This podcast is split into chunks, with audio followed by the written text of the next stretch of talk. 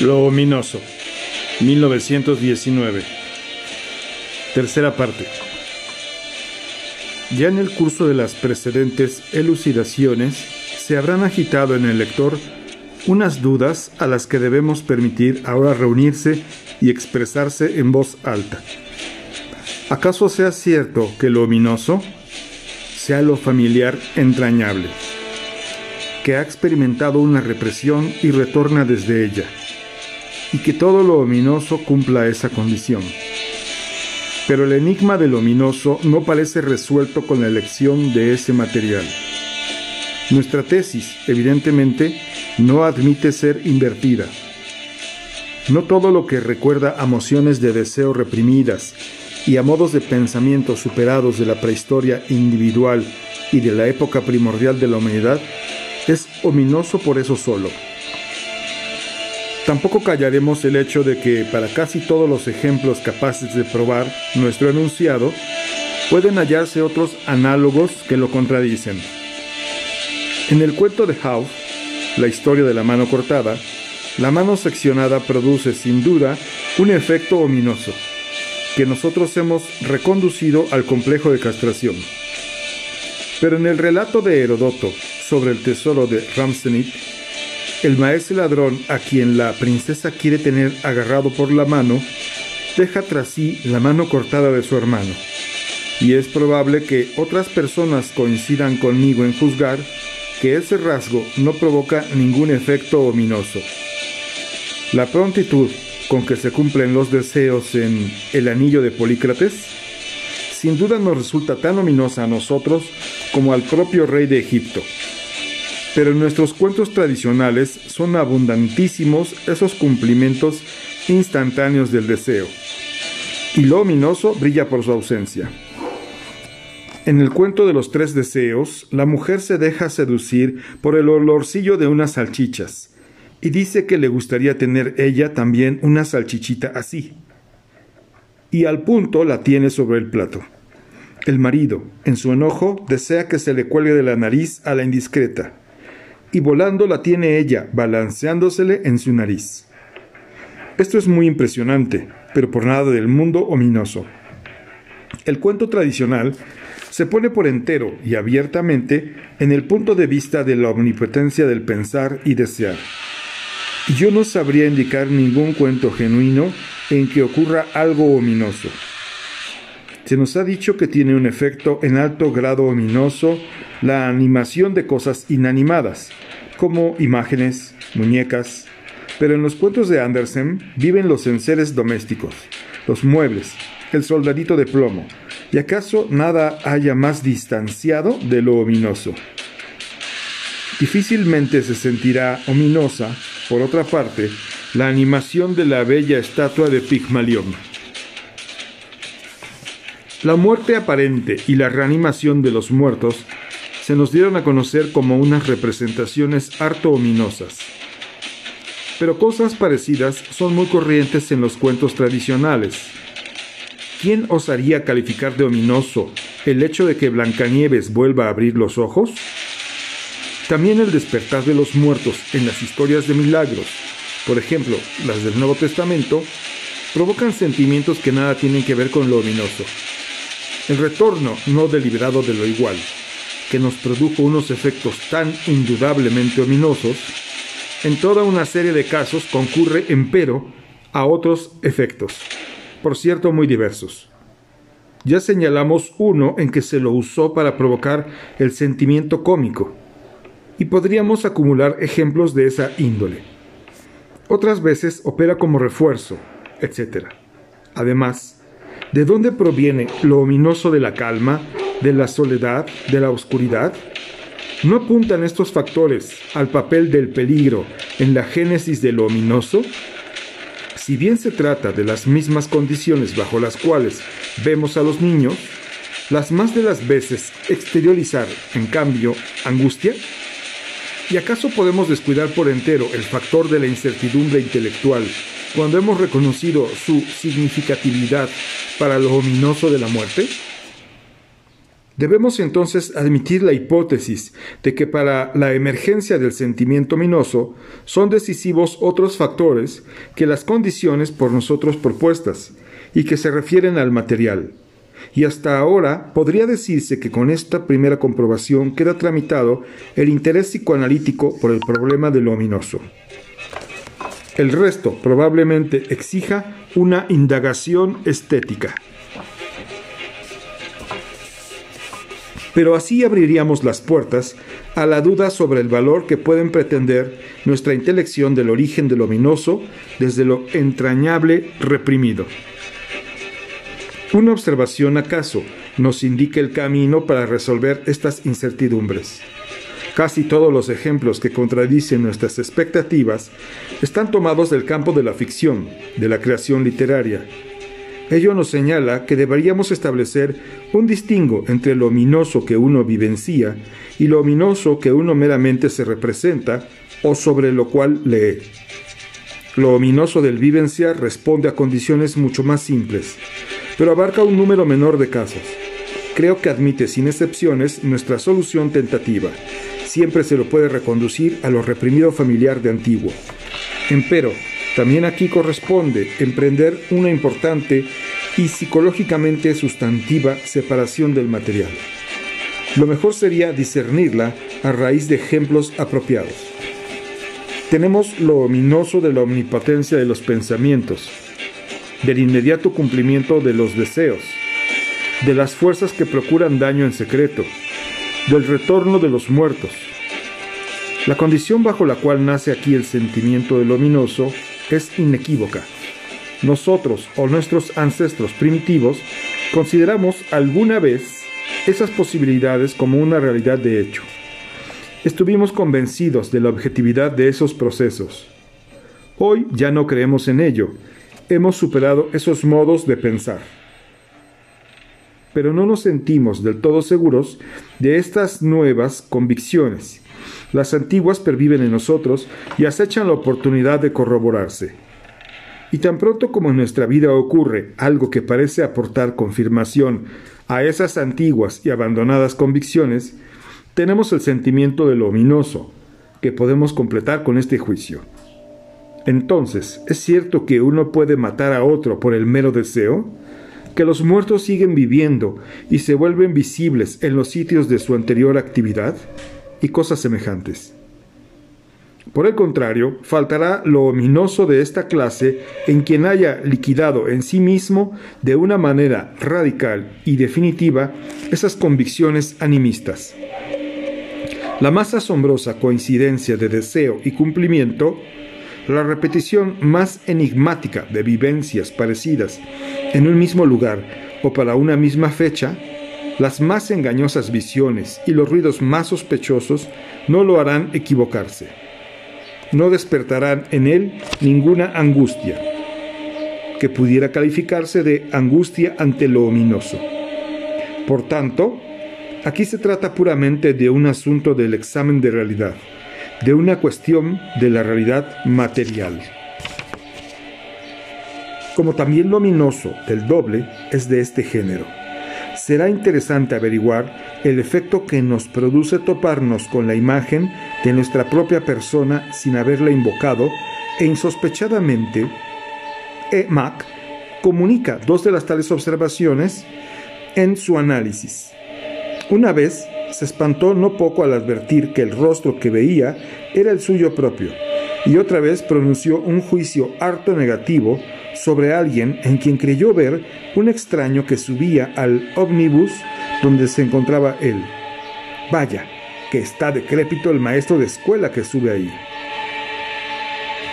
Yo puedo referir una aventura parecida. Me encontraba solo en mi camarote cuando un sacudón algo más violento del tren hizo que se abriera la puerta de comunicación con el toilet y apareció ante mí un anciano señor en ropa de cama y que llevaba puesto un gorro de viaje. Supuse que al salir del baño, situado entre dos camarotes, había equivocado la dirección y por error se había introducido en el mío. Me puse de pie para advertirlo, pero me quedé atónito a darme cuenta de que el intruso era mi propia imagen proyectada en el espejo sobre la puerta de comunicación. Aún recuerdo el profundo disgusto que la aparición me produjo. Por tanto, en vez de aterrorizarnos ante el doble, ambos, Mag y yo, simplemente no lo reconocimos. ¿Y el disgusto no sería un resto de aquella reacción arcaica que siente al doble como algo ominoso? Otra cosa sucede con lo ominoso que parte de complejos infantiles reprimidos, del complejo de castración, de la fantasía de seno materno, etc. Solo que no pueden ser muy frecuentes las vivencias objetivas que despierten esta variedad de lo ominoso. Lo ominoso del vivenciar pertenece las más de las veces al primer grupo, el tratado en el párrafo anterior. Ahora bien, el distingo entre ambos es muy importante para la teoría. En lo ominoso que proviene de complejos infantiles, no entra en cuenta el problema de la realidad material, reemplazada aquí por realidad psíquica. Se trata de una efectiva represión, desalojo, de un contenido, y del retorno de lo reprimido, no de la cancelación de la creencia en la realidad de ese contenido. Podría decirse que en un caso es reprimido, suplantado, un cierto contenido de representación y en el otro la creencia en su realidad material. Pero ¿acaso esta última manera de decir extiende al término represión, esfuerzo de desalojo o suplantación, más allá de sus límites legítimos? Más correcto será dar razón de la diferencia psicológica aquí rastreable, diciendo que las convicciones animistas del hombre culto se encuentran en el estado de lo superado, en forma más o menos total. Entonces, nuestro resultado reza. Lo ominoso del vivenciar se produce cuando unos complejos infantiles reprimidos son reanimados por una impresión, o cuando parecen ser refirmadas unas convicciones primitivas superadas. Por último, la predilección por las soluciones tersas y las exposiciones transparentes no nos impedirá confesar que estas dos variedades de luminoso en el vivenciar, por nosotros propuestas, no siempre se pueden separar con nitidez. No nos asombrará mucho esta borradura de los deslindes si reflexionamos en que las convicciones primitivas se relacionan de la manera más íntima con los complejos infantiles y, en verdad, tienen su raíz en ellos. Lo ominoso de la ficción, de la fantasía de la creación literaria, merece de hecho ser considerado aparte. Ante todo, es mucho más rico que lo ominoso del vivenciar lo abarca en su totalidad y comprende, por añadidura, otras cosas que no se presentan bajo las condiciones del vivenciar. La oposición entre reprimido y superado no puede transferirse al ominoso de la creación literaria, sin modificarla profundamente, pues el reino de la fantasía tiene por premisa de validez que su contenido se sustraiga del examen de realidad. El resultado, que suena paradójico es que muchas cosas que sí ocurrieron en la vida serían ominosas, no lo son en la creación literaria. Y en esta existen muchas posibilidades de alcanzar efectos ominosos que están ausentes en la vida real. Entre las muchas libertades del creador literario se cuenta también la de escoger a su albedrío su universo figurativo de suerte que coincida con la realidad que nos es familiar o se distancie de ella de algún modo. Y nosotros lo seguimos en cualquiera de esos casos.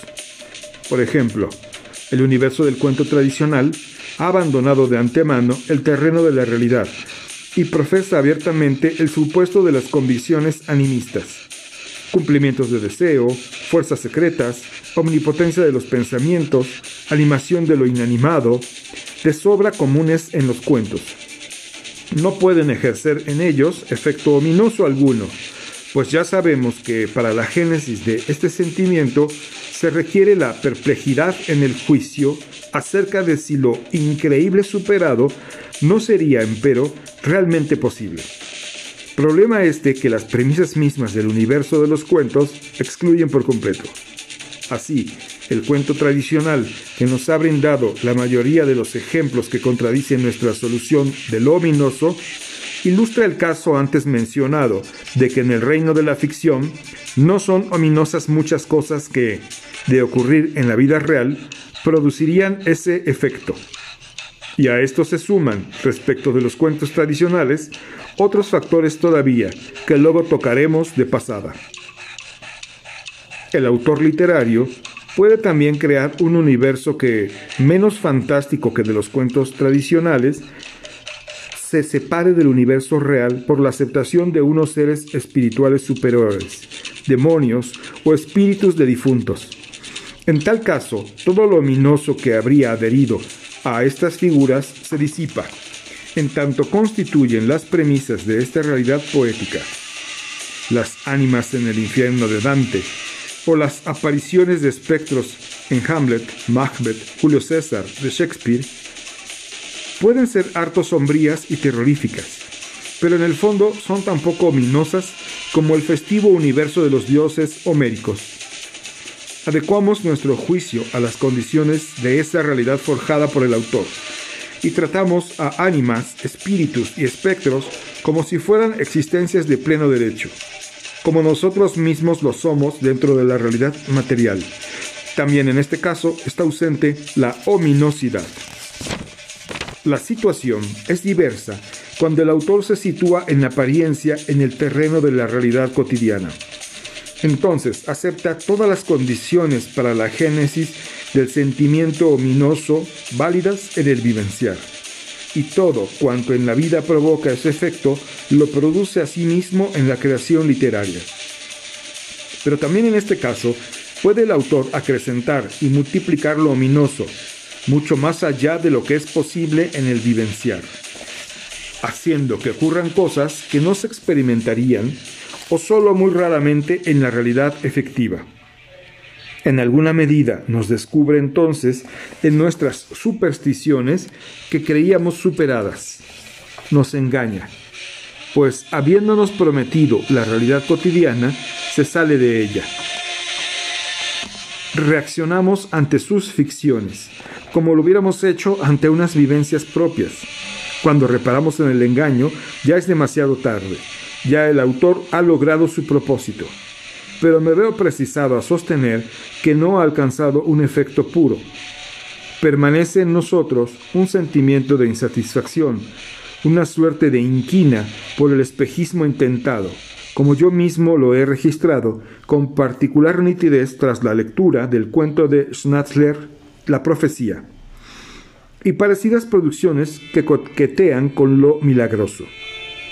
Empero, el escritor dispone de otro recurso mediante el cual puede sustraerse de esta rebelión nuestra y al mismo tiempo mejorar las condiciones para el logro de sus propósitos.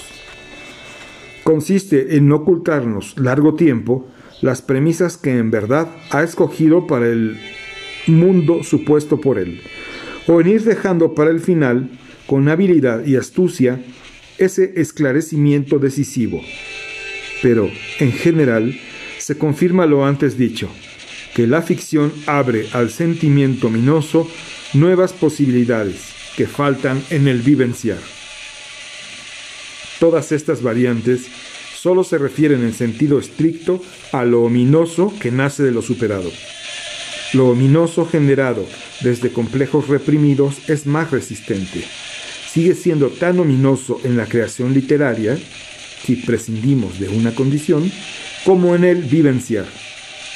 Lo otro ominoso, que viene de lo superado, muestra ese carácter en el vivenciar, y en la creación literaria que se sitúa en el terreno de la realidad material, pero puede perder parte de su efecto en las realidades ficticias creadas por el escritor. Es evidente que las puntualizaciones anteriores no han pasado revista exhaustiva a las libertades del creador literario y, con ellas, a los privilegios de la ficción en cuanto a provocar e inhibir el sentimiento ominoso. Frente al vivenciar, nos comportamos en cierto modo pasivamente y nos sometemos al influjo del material. En cambio, el creador literario puede orientarnos de una manera particular a través del talante que nos instila, de las expectativas que excita en nosotros, puede desviar nuestros procesos de sentimiento de cierto resultado para acomodarlos a otro. Y con un mismo material a menudo puede obtener los más variados efectos. Todo esto es archisabido, y probablemente los especialistas en estética lo hayan tratado a fondo. Hemos invadido sin quererlo ese campo de investigación, cediendo a la tentación de esclarecer ciertos ejemplos que contradecían nuestras deducciones. Volvamos a considerar algunos de ellos. Nos preguntamos antes por qué la mano cortada del tesoro de Ramsanit no produce un efecto ominoso como en la historia de la mano cortada de Hauf. La pregunta nos parece ahora más sustantiva, pues hemos discernido que lo ominoso proveniente de la fuente de complejos reprimidos presenta la mayor resistencia. Es fácil dar la respuesta. Hela aquí. En ese relato no nos acodamos a los sentimientos de la princesa, sino a la superior astucia de Maese Ladrón. ¿Acaso la princesa no dejó de experimentar el sentimiento ominoso y hasta creemos verosímil que haya sufrido un desmayo? Pero nosotros no registramos nada ominoso, pues no nos ponemos en el lugar de ella, sino en el del otro mediante una constelación diversa se nos ahorra la impresión de lo ominoso en la farsa de Nestroy, el despedazado. Cuando el fugitivo, que se tiene por un asesino, ve alzarse frente a sí el presunto espectro de su víctima tras cada escotillón cuyo tapiz levanta y exclama desesperado. Pero si yo he matado a uno solo, ¿a qué viene esta atroz multiplicación?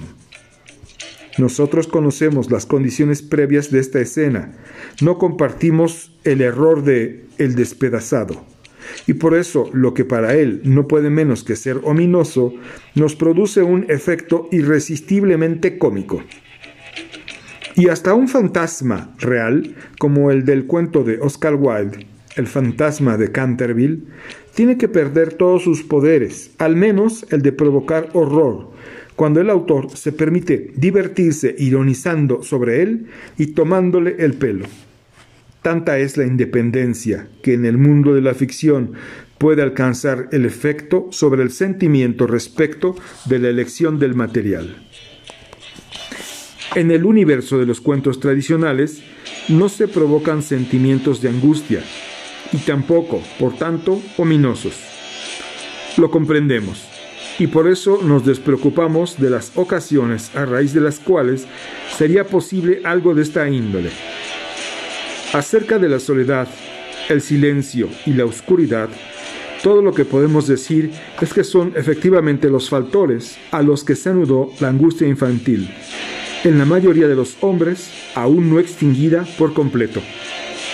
La investigación psicoanalítica ha abordado en otro lugar el problema que plantean.